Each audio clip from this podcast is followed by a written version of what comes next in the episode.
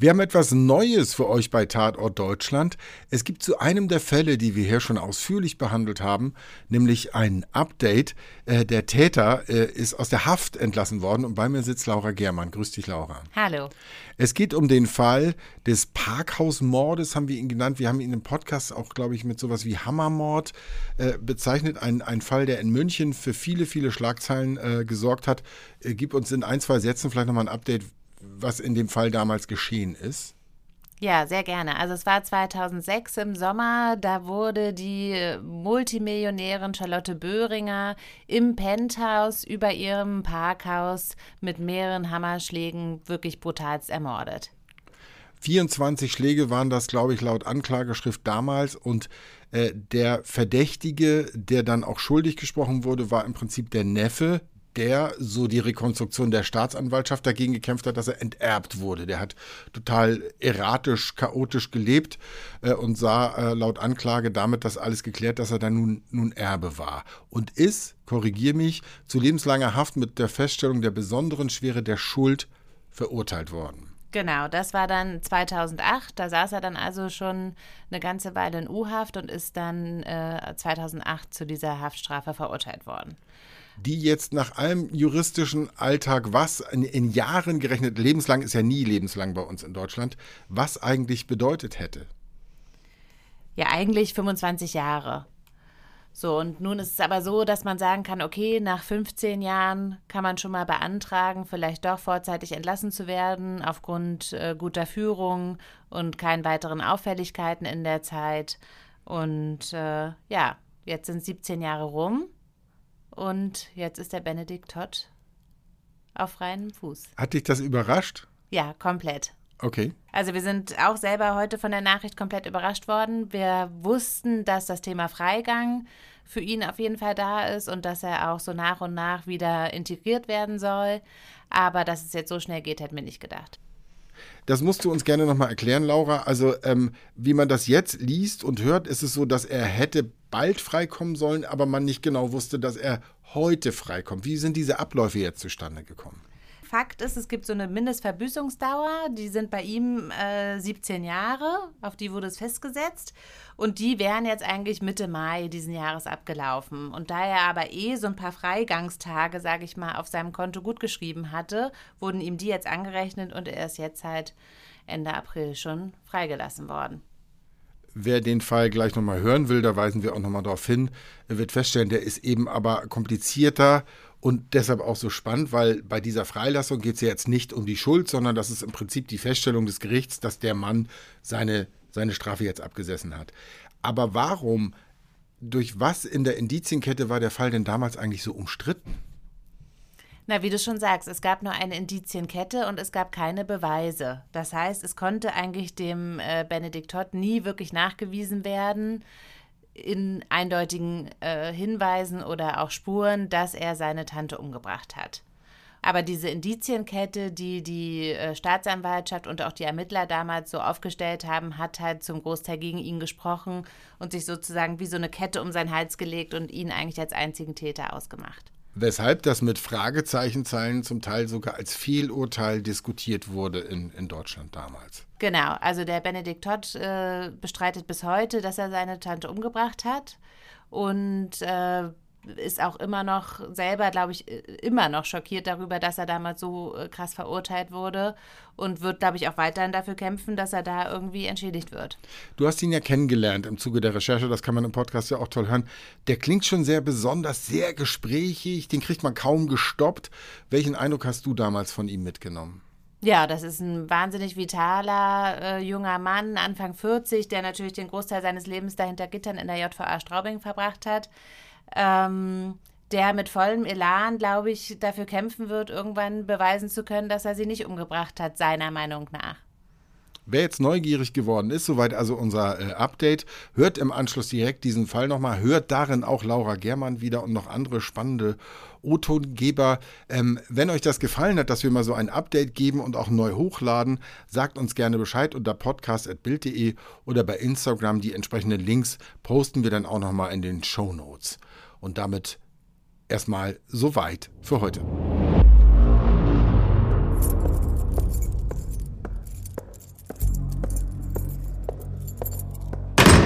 Ich bin ein rechtskräftig verurteilter Mörder. So formal korrekt. Weil die halt der Auffassung waren, dass äh, irgendeiner und am besten ich eingesperrt werden soll für den Mord an meiner Tante. Benedikt Todd genannt Benze, spricht da über sich selbst. 16 Jahre Knast sitzt er in der JVA Stadelheim ab. In dieser Episode von Tatort Deutschland machen wir uns gemeinsam ein Bild davon, ob bei diesem aufsehenerregenden Fall am Ende ein Unschuldiger hinter Gitter wanderte. Ich bin Sky Dumont und freue mich, dass ihr wieder dabei seid. Heute der Parkhausmord.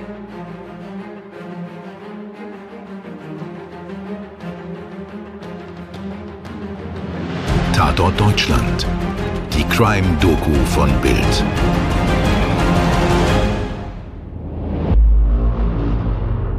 Mein Name ist Laura Germann. Ich arbeite seit mehr als zehn Jahren für Bild und habe natürlich viel mit Mordprozessen und auch anderen Fällen vor Gericht zu tun, die immer wahnsinnig spannend sind. Und einer dieser Fälle ist der Fall von Charlotte Böhringer. Reporterin Laura Germann blättert durch die archivierten Artikel der Bild. Am 15. Mai 2006 wird in München die als Parkhausmillionärin bezeichnete Charlotte Böhringer eiskalt und mit 24 Hammerschlägen in ihrer Wohnung ermordet. Der Verdacht der Ermittlungsbehörden fällt auf den Neffen der Ermordeten, auf Benedikt Todd. 94 Tage dauert der Indizienprozess. Im Anschluss wird Benedikt Todd wegen Mordes verurteilt. Wegen der Schwere seiner Tat wird er bis 2028 im Gefängnis bleiben. Aber es gibt keine stichhaltigen Beweise für seine Tat. Und bis heute beteuert Benedikt Benze Todd seine Unschuld. Die Bildreporterin ist vom deutschen Rechtssystem überzeugt. Sie kann sich nicht vorstellen, dass ein Mensch auf Basis von Indizien, vielleicht sogar unschuldig, im Gefängnis sitzt. Es lässt ihr keine Ruhe. Es ist Boarding für ihren Flug Berlin-München. In München wird sie heute mit den am Prozess beteiligten Menschen und dem vermeintlichen Täter sprechen.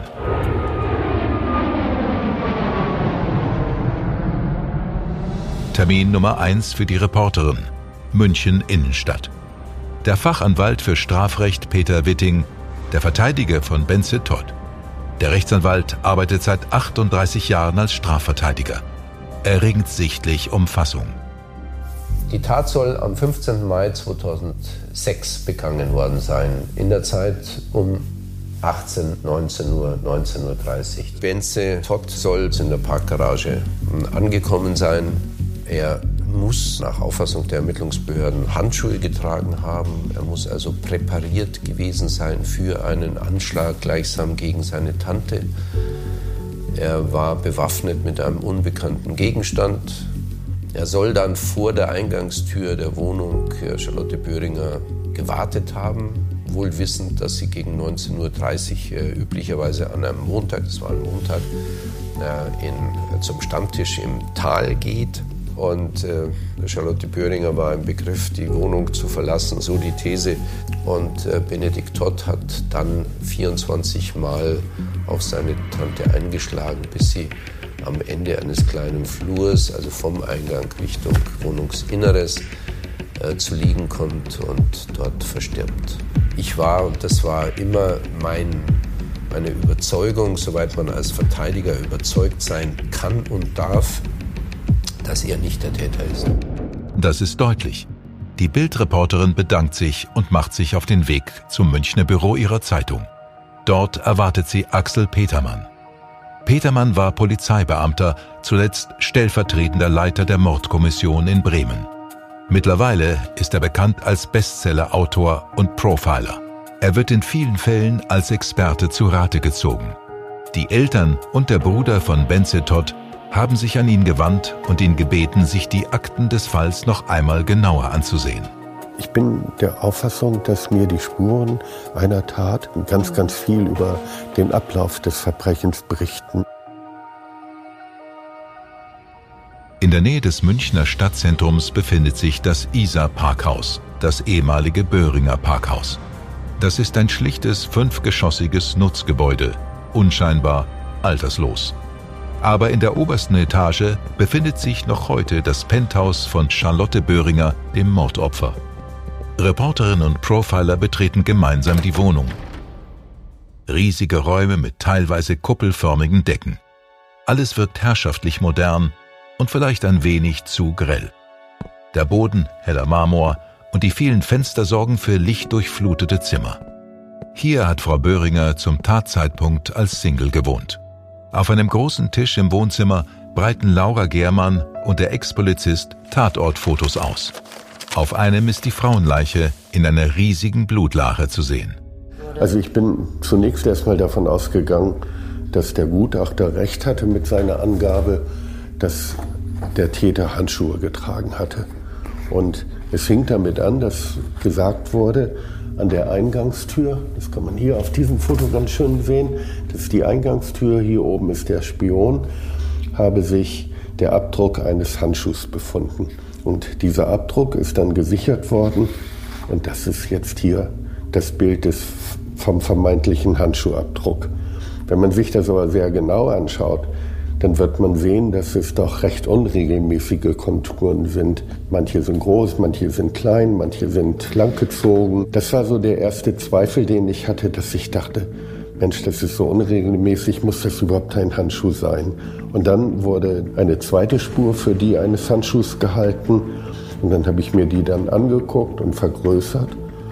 Das hat mich nicht überzeugt. Und deswegen habe ich mir Sachverständige gesucht, die eben halt sich speziell mit solchen Spuren auseinandersetzen. Und die haben dann gesagt, es ist ein Fingerabdruck, besser gesagt hier höchstwahrscheinlich der Abdruck einer Handkante. Die Reporterin hakt nach. Wie wichtig ist es denn festzustellen, ob der Täter Handschuhe anhatte oder nicht? Also für das Gericht war es sehr, sehr wichtig. Es behauptete, der Täter sei vorbereitet gewesen und dieser Handschuhabdruck der war letztendlich entscheidend, dass er die besondere Schwere der Schuld zugesprochen bekam. Kann das sein? Ein Handschuhabdruck ist die Grundlage für den längsten Indizienprozess Münchens. Denn erst am 12. August 2008 wird das Urteil gegen Benze Todd gesprochen. Schuldig. Laura Germann denkt nach. Die Aussagen von Verteidiger Witting und Profiler Petermann machen sie skeptisch. Die Journalistin muss nun auch die andere Seite hören. Sie besucht Rechtsanwalt Dr. Alexander Stevens, um sich die Sichtweise der Anklage schildern zu lassen. Stevens war zur Zeit des Prozesses Rechtsanwaltsanwärter bei der Staatsanwaltschaft München. Mit dem Parkhausmord kam ich in Berührung, weil ich zur Zeit der Verhandlung des Parkhausmordes äh, bei der Staatsanwaltschaft meine Wahlstation gemacht hatte. Und natürlich kriegt man dann auch das ein oder andere mit, was man vielleicht als Außenstehender nicht mitbekommen hätte. Und damit war das Interesse geweckt. Und Jahre später habe ich ein Buch geschrieben, bei dem es um perfekte Morde ging. Und deswegen habe ich mich also diesem, diesem Fall angenommen, da sehr, sehr tiefgreifend recherchiert, Urteile natürlich gelesen, auch Akten gelesen und ähm, mir dann ein eigenes Bild gemacht und diese Geschichte zu Papier gebracht. Auf die Frage, ob Benedikt Benze-Todd schuldig ist, antwortet Dr. Stevens sehr bestimmt. Also, dass er zu Recht hinter Gittern sitzt, davon bin ich zu 100 Prozent definitiv überzeugt. Doch damit alleine gibt sich Bildreporterin Germann nicht zufrieden. Sie will wissen, wie die Polizei beim Verhör von Benze vorgegangen ist. Äh, zu dem Zeitpunkt hatte die Münchner Mordkommission nachweislich ähm, sich fortgebildet in den USA zu einer gewissen Methode, der sogenannten Read-Methode. Und äh, die macht also Folgendes. Da gibt es nicht nur den Good Cop und den Bad Cop. Diese Methode kennt man ja. Der eine schreit und äh, ist dann für den äh, Beschuldigten, für den Betroffenen dann diese aggressive Person, vor der er Angst hat. Und der andere ist so der Nette, der Kumpel, zu dem man sich dann irgendwie hingezogen fühlt und sich dann gegebenenfalls öffnet, so die Theorie. Bei der Read-Methode ist es noch eine ganze Ecke krasser. Um das einfach mal ganz kurz übers Knie zu brechen, ähm, versucht man da den Leuten letztlich die Tat einzureden, indem man sie mürbe macht. Ja, die werden über Stunden lang vernommen und denen werden dann auch Dinge in Aussicht gestellt, die, wenn sie die Tat denn einräumen, niemals zutreffen werden. Dann werden Alternativen vorgegeben. Ja, dann wird gesagt, naja, du warst doch da und da, aber du hast dir doch eigentlich gar nichts Schlechtes gedacht, als du das Messer in die Hand genommen hast. Du wolltest doch damit eigentlich nur irgendwie schnitzen oder irgendwas. Also sie, sie geben ihm Alternativen vor, die er dann aufnimmt und wenn er die dann aufnimmt, wissen sie, sie haben den Täter. Und dann gehen sie halt richtig hart mit dem ins Gefecht. dass man ihm letztlich ein Geständnis, das ist das eigentliche Ziel der Read-Methode, dann ähm, aus der Nase gezogen hätte. Das gibt es ja eben nicht. Aber sah sich wohl genötigt, und ich finde, das Wort genötigt passt da auch ganz gut, äh, Dinge zu sagen und sich dadurch in eklatante Widersprüche zu verstricken, aus denen er nicht mehr rauskam. Nach dieser Aussage zu den Vernehmungsmethoden der Ermittler muss die Bildreporterin mit der entscheidenden Person sprechen. Sie wird Benze treffen und begibt sich dafür auf eine zweistündige Fahrt von München zur JVA Straubing. Mit der Erlaubnis für das Interview trifft sie den Verurteilten. Alternd und hager sitzt er vor ihr. Seine graublauen Augen zeigen keine Wut, aber auch keine Freude. Laura Gehrmann setzt sich ihm gegenüber und Benze beginnt zu erzählen, was kurz nach seiner Verhaftung geschah. Ich dachte ja tatsächlich, vielleicht in einer halben Stunde, dann werde ich wieder entlassen. Weil es sind ja so viele Widersprüche evoziert worden, wo ich mir gedacht also ich, ich, ich natürlich, natürlich habe ich den bösen Willen gesehen, aber irgendwie habe ich mir gedacht, das kann eigentlich kann das nicht sein, weil das sind doch die Guten. Und also jeder Widerspruch, der mir dann vorgeworfen wurde, das war, das war evoziert seitens der Ermittler. Entweder haben sie was nicht kapiert oder sie wollten was nicht kapieren. Und, und, und, und dann gab es Themenkreise, wo ich dann absichtlich verwirrt werden sollte. Zum Beispiel irgendwie die, die, die, was mir jetzt einfällt, die Kombination unseres Tresors. Und ich sollte jetzt dann halt den Tresor fiktiv dann öffnen oder, oder geistig öffnen. Und dann ging es darum, wie viele Umdrehungen dort, bis wohin, Stopp, zurück. Ich meine, wen interessiert das? Aber natürlich dann als Schaf hocke ich da und konzentriere mich. Schneller, das muss schneller gehen, schneller. Nochmal von vorne, schneller. Nein, das war nicht richtig. Nochmal, was heißt hier, das war nicht richtig? Und sie sind irgendwann einmal, sind sie dann tatsächlich so weit, dann machen sie halt dann mit. Und dann hoffen sie, okay, jetzt ist es vorbei, so. Nein, das stimmt nicht. Dann sage ich doch, das stimmt, ich kenne meinen Tresor, nicht ihr. Und was tut das im Übrigen zur Sache? Das müsste sich schon uns überlassen, was wir fragen. Ja, und also das sind halt so Kleinigkeiten. Und die Uhrzeit war schon beschlossene Sache. Der Tod verlässt dieses Gebäude nie wieder. Also für die war das klar, nur mir war das noch nicht klar. Naja, und das hat sich dann halt immer in Wellen hochgeschaukelt, bis ich dann äh, gesagt habe, äh, mit dem rede ich nicht mehr. Also ich gehe jetzt also ich war dann tatsächlich auch schon aufgestanden, ja, und dann genau in dem Moment kommt so von der Seitentür einer rein und äh, also der war halt schon sehr perfide, der hat mich sehr freundschaftlich und sehr, sehr liebevoll wieder, wieder beruhigt und äh, alle sind nervös und so weiter und ich soll doch bitte schön ein bisschen nachsichtig sein Kollegen gegenüber und der ist auch, auch übernächtigt etc. Also wie gesagt, also das haben die natürlich schon sehr geschickt gemacht. Dann sind Details, verschiedene Stränge miteinander vermengt worden und es kam natürlich kein eindeutiges Ergebnis dann raus. Und ich habe versucht, wieder die Stränge zu entwirren, habe gesagt, schauen Sie, das war an dem Tag, das war an dem Tag. Kein Wunder, dass wir irgendwie da andere Ergebnisse haben. Ja, ich soll nicht so gescheit daherreden. Sag ich, was heißt denn gescheit daherreden? Ihr schmeißt alles in einen Topf und da kommt nichts raus dabei, ist ja kein Wunder. Sag ich, ich bin Banane, weil ich zwei Tage nicht geschlafen habe, aber ich versuche mich zu konzentrieren. Nach dieser Prozedur wird dem jungen Mann verkündet, dass er nun eigentlich erst festgenommen ist. Das war nicht mehr so eine Überraschung, weil ich hätte es ja eigentlich schon wissen müssen, die Stunden vorher. Ähm, ich habe das bloß irgendwie nicht aus mir rausgebracht, trotzdem Glauben zu schenken, dass ich da sitze, um zu helfen. Ich meine, ich war halt auch psychisch dann doch in einer Ausnahmesituation. Also zwei Tage kaum geschlafen, kaum gegessen. Ich meine, dann, dann sind sie ganz erfahrenen Leuten gegenüber, die sie halt aufs Kreuz legen wollen. Die Journalistin ist auf der Rückfahrt nach München nachdenklich und im Zweifel, wie sie die so gegensätzlichen Aussagen einordnen soll. Sie will den Fall noch besser verstehen. Dazu gehört es, mehr über das Opfer zu erfahren. Wie hat Charlotte Böhringer gelebt? Wie war ihre Beziehung zu ihrem Neffen Benze? Dafür trifft sie sich mit Brigitte Klein, einer guten Freundin der ermordeten Geschäftsfrau. Gemeinsam stehen sie vor der Pizzeria Lago di Garda, die sich direkt neben dem Parkhaus befindet. Da ging unsere Charlotte immer hin. Da war das Parkhaus, dann ist sie runter und vom Kochen hat sie nicht viel gehalten. Also ab ins Lago di Garda. Wie war denn das? Hat die Charlotte Böhringer öfter zu Feierlichkeiten auch in ihrem Penthouse eingeladen? Ein, zwei Mal hat sie das gemacht, aber da war sie auch zu nervös. Sie wollte das perfekt machen. Das, äh, sie hat dann lieber ähm, in die Kneipe eingeladen. Das war ja angenehmer als bei sich zu Hause. Okay, aber die Berichterstattung hatte das Mordopfer Charlotte Böhringer auch als sehr gesellig und trinkfreudig bezeichnet. Ja, das würde ich so bestätigen, genau. Also gut und gerne ein gebechert. Schickeria würde ich sagen, sie sah sehr gut aus. Mhm. Und es wurde in Zeitung berichtet darüber mit Fotochen und Bussi Bussi. Sie hat dieses Leben sehr genossen. Den Benedikt haben wir öfter mal kennengelernt. Er hat sie öfter begleitet und er war auch ihr Lieblingsneffe.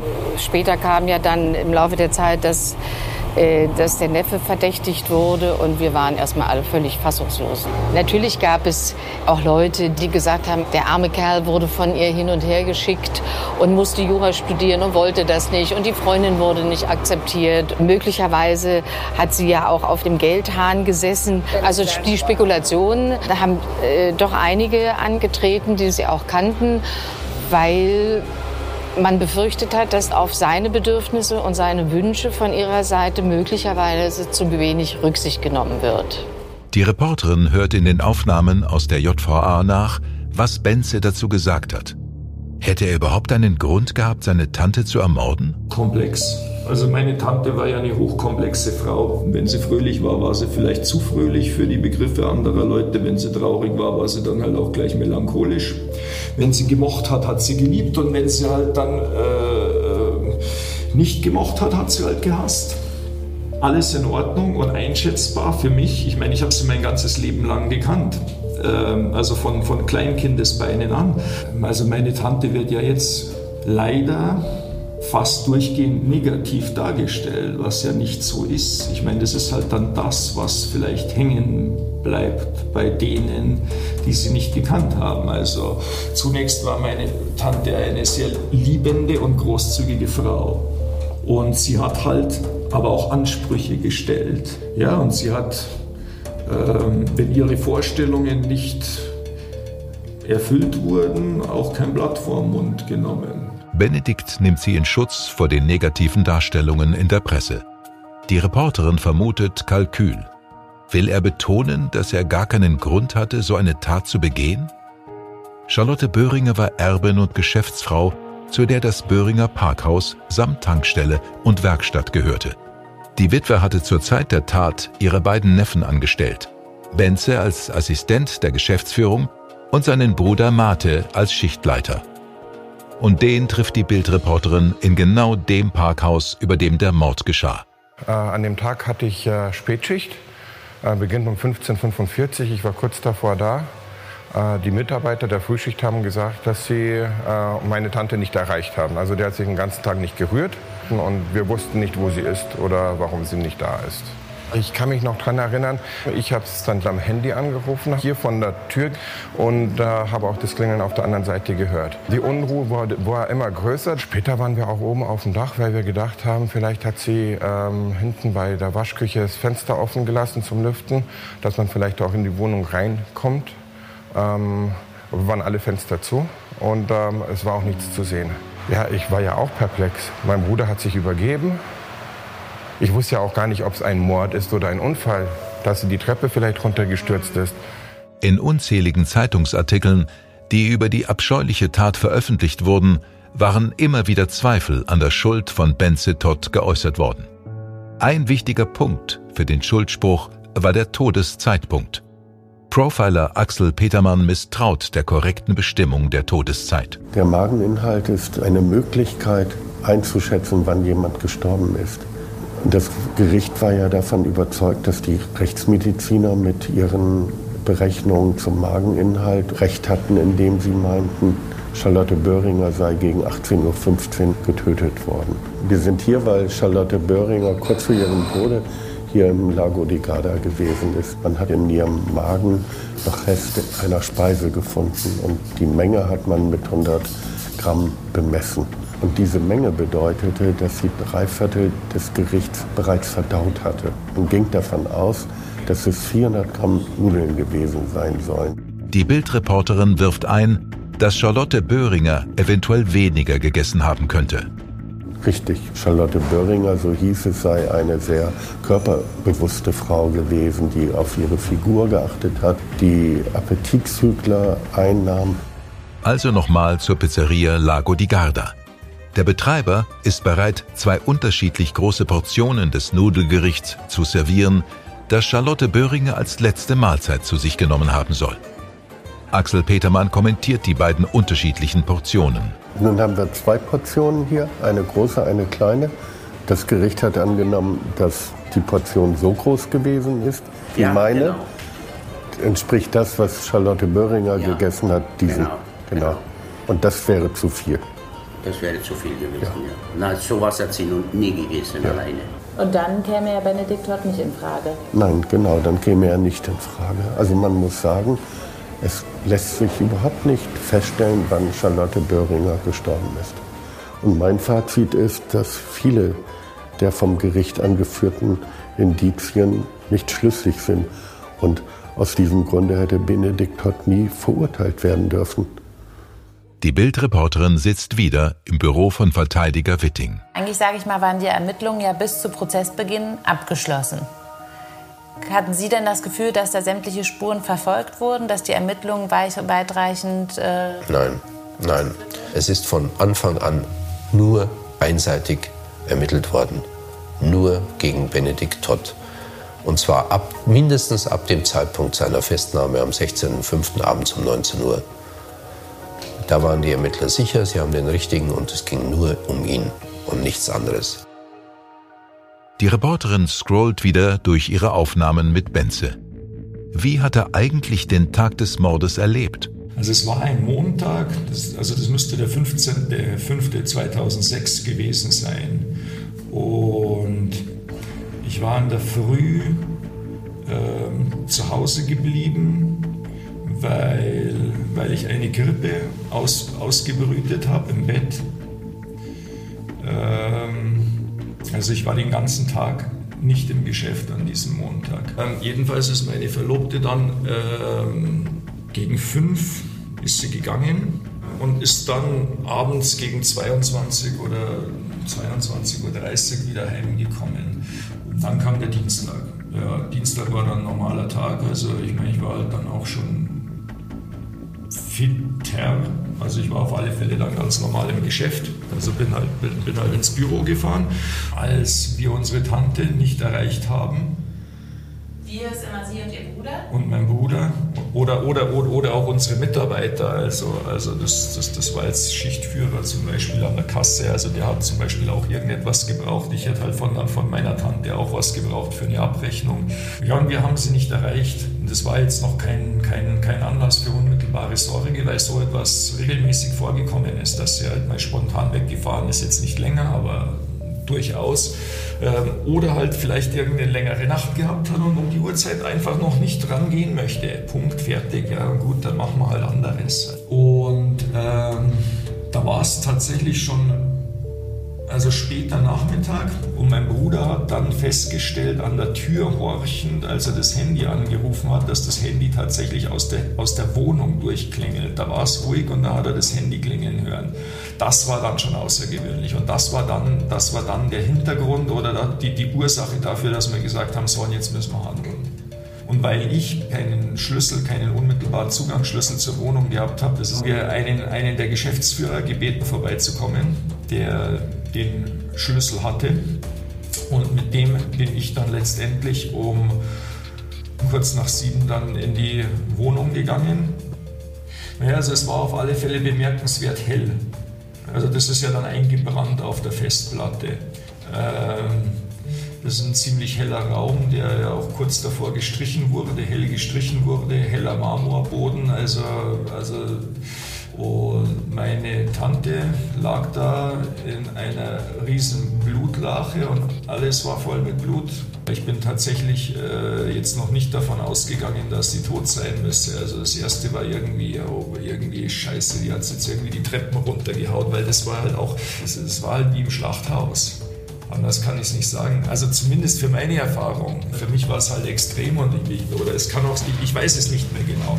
Jedenfalls bin ich angestoßen worden von, von dem Geschäftsführer, schau mal nach dem Puls, daran kann ich mich noch erinnern und dann bin ich hin, habe mich hingekniet und ich bin aber nicht einmal dazu gekommen, dass ich da irgendwie nach einem Puls äh, tatsächlich suche, weil als ich angefasst habe, habe ich gemerkt, es ist äh, unnatürlich kalt, steif, äh, ist nicht, nicht wie Plastik. Also es ist, also da hat offensichtlich das Leben gefehlt. Es bleibt am Ende nur eine Frage, die nach dem Motiv. Der Staatsanwalt gibt der Reporterin bei ihrem Besuch zu Protokoll, er hat ein Motiv, das Erstklassiger gar nicht sein könnte. Die Problematik, dass seine Tante ihn regelrecht geschasst hatte. Er war nicht mehr der stellvertretende Geschäftsführer oder Assistent der Geschäftsführung. Nein, es gab jetzt einen neuen. Man hat ihm sogar den Schlüssel weggenommen. Eine größere Degradierung gibt es ja gar nicht. Aber, und jetzt kommt der, der very big point, Benze Todd hatte über Jahre hinweg behauptet, Jura zu studieren und nicht nur das, sondern auch ein Jura-Examen abgelegt zu haben. Er hatte sogar ein Weißwurstfrühstück ausgerichtet, um das Ganze zu feiern. Das alles hat nicht gestimmt. Es gab zwar ein Jurastudium, das hat er aber abgebrochen. Das war aber eiserne Bedingung der Tante, für ihn irgendwann mal die Geschicke dieser Park, dieses Parkhauses leiten zu dürfen. Das haben sehr, sehr viele Zeugen genauso ausgesagt. Dann haben wir noch einen Streit, der sehr unmittelbar vor der Tat stattgefunden haben soll, den Benze Todd aber zunächst in seiner Vernehmung verschweigt und dann aber auch in einer weiteren Vernehmung viel weiter vordatiert. Auch das ist schon sehr merkwürdig. Warum tut er das? Ja, warum spricht er nicht da die Wahrheit? Worum ging es bei dem Streit? Ja, bei dem Streit ging es wohl um irgendwas Profanes mit den Reifen, dass sie nicht richtig aufgeräumt waren, wie auch immer. Aber die Tante, auch sehr cholerisch wohl, hat ihn da also sehr zu Minder gemacht und auch, äh, so zumindest nach den Feststellungen des Gerichtsurteils, da des Hofes verwiesen und gesagt, äh, er solle nie wieder kommen. Also ein solches Motivbündel gleich äh, findet man selten. Und dann natürlich äh, die Tatsache, dass da ein Millionenerbe auf ihn warten würde. Wir reden ja hier nicht von Kleinigkeiten. Und alle seine Probleme und Sorgen wären mit einem Male mit dem Tod der Tante weg gewesen. Ich habe keine Zweifel, dass es Benze Todd war. Hat Benze gelogen? War seine Tat im Affekt der Wut auf seine Tante? Hatte Charlotte Böhringer von dem Lügengespinst ihres Lieblingsneffen gewusst? Der Bruder des verurteilten Mörders hat dazu eine ganz eigene Meinung. Ganz klar, ja, ich bin ja auch hier gewesen und also ich hätte ja nicht herfahren müssen und, und wie alles drumherum konstruiert wurde, Zeitfenster, ich war ja vor Ort. Ich war ja Luftlinie hier fünf Stockwerke oder vier Stockwerke tiefer. Da hätten sie mich genauso rausnehmen können. Wahrscheinlich haben sie halt dann gesagt, oh ja, da hat es einen Streit gegeben mit eingelagerten Reifen und dann haben sie dann gesagt, oh, das ist, äh, das ist elementar, die haben sich gestritten in der Familie. Und dann haben die natürlich in ihrem Kommissar-Mordhandbuch auf Seite 28 Herr Familienangehöriger, ist Top 1, Streit, auch ein Grund. Und dann wird alles dann negiert. Mein Bruder hat ja auch gesagt, dass er nicht mehr studiert und dass es unsere Tante gewusst hat. Das ist auch im Prozess geklärt worden. Ich meine, die besten Freundinnen und der Steuerberater haben ja auch ausgesagt, dass er nicht studiert hat. Und im Urteil steht drinnen, Charlotte Böhringer ist bis zuletzt davon ausgegangen, er hätte sein Studium erfolgreich beendet. Da sagt der Zeuge das und im Urteil steht was anderes drin.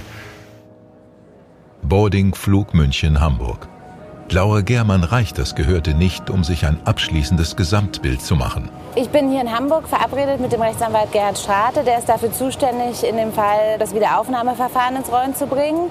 Gerhard Strate ist ein Spezialist für solche aussichtslosen Fälle und hat als einer der wenigen überhaupt in der deutschen Rechtsgeschichte es schon ein paar Mal geschafft, so ein Wiederaufnahmeverfahren erfolgreich durchzusetzen. Hallo, schönen guten Tag. Laura Germann, hallo. Was ist so ungewöhnlich an dem Fall? Er ist deshalb schon, ich will nicht sagen ungewöhnlich wohl, aber äh, zeichnet er sich dadurch aus, dass er wirklich äh, Beweise ins Feld führt, also das Urteil Indizien zusammenstellt, die alle, jeder für sich, nicht unbedingt tragfähig wären.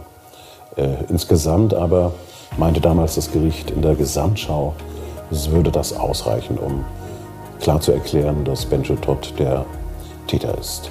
Und in der Regel sind bei diesen Kapitalverbrechen die Indizien zumindest an ein oder zwei Punkten immer doch von großer Eindeutigkeit. Das ist bei diesem Fall nicht. Also jedes Indiz, was hier auf Benche Todd hinweisen soll, ist für sich genommen relativ neutral. Das spricht auch das Gericht selber an in den schriftlichen Urteilsgründen. Aber zum Schluss heißt es dann doch in der Gesamtschau, sei es eindeutig und äh, Benche Todd sei der Täter. Warum sollte der Fall Ihrer Meinung nach wieder aufgerollt werden? Ich hatte mich hierbei konzentriert auf zwei Spuren, die in der Gesamtschau der Indizien von großer Bedeutung sein sollen, nämlich zwei DNA-Spuren an einem Briefumschlag, in dem sich das Testament befand und des Weiteren eine Spur an der Rückseite der Jacke, die Frau Böhringer an dem Tage getragen hat. Diese beiden Spuren sind nicht eindeutig Benchetot zuzuordnen. Es gibt mehrere Spurengeber, vor allen Dingen jetzt aus der Familie, die auch in Betracht kommen. Diese Spuren müssen auch nicht am Tattage angebracht worden sein. Insgesamt plädiere ich in dem Teil meines Wiederaufnahmeantrages dafür, dass diese Spuren auch nicht hätten verwertet werden dürfen. Das führt Laura Germann zu ihrer abschließenden Frage. Sitzt der Benedikt Todd Ihrer Meinung nach denn zu Recht hinter Gittern? Also das kann ich relativ eindeutig beantworten. Also Bensche Todd gehört dort nicht hin. Die Reporterin fliegt zurück nach Berlin. Sie muss weiter recherchieren. Erst dann wird es in ihrem Kopf Ruhe geben. Wenn dieser Mann seit 16 Jahren unschuldig im Gefängnis sitzt, muss etwas getan werden. Ist er schuldig, dann können die Angehörigen des Opfers und auch des vermeintlichen Täters damit abschließen und die Erinnerung an Charlotte Böhringer Ruhe vor weiteren Spekulationen finden. Schön, dass ihr in dieser Folge von Tatort Deutschland dabei wart. Ich hoffe, wir hören uns bald wieder. Euer Sky Dumont. Ich bin von Süd nach Nord gereist, habe Weggefährten von dem Benedikt Todd getroffen, habe seine Anwälte getroffen, aber auch Menschen, die damals in der Staatsanwaltschaft tätig waren und habe wahnsinnig viele Eindrücke gesammelt. Die Frage, die sich mir stellt, ist natürlich nicht, ist er schuldig oder ist er nicht schuldig, weil die werden wir nie beantworten können, die werde ich auch nie beantworten können. Ähm, die Frage, ist das Urteil so gerecht, wie es gefällt wurde und hätte es jemals so gefällt werden dürfen, ist natürlich eine andere. Und da kann ich jetzt nach meinen Recherchen und nach meinen Gesprächen sagen, dass es auf jeden Fall Zweifel daran gibt, waren die Indizien wirklich ausreichend, um ihn für schuldig zu befinden. Und da kann man auf jeden Fall Zweifel dran haben und auch sagen, dass die Indizien nicht so eindeutig waren, dass das eine Grundlage dafür war, ihn so lange hinter Gittern zu packen.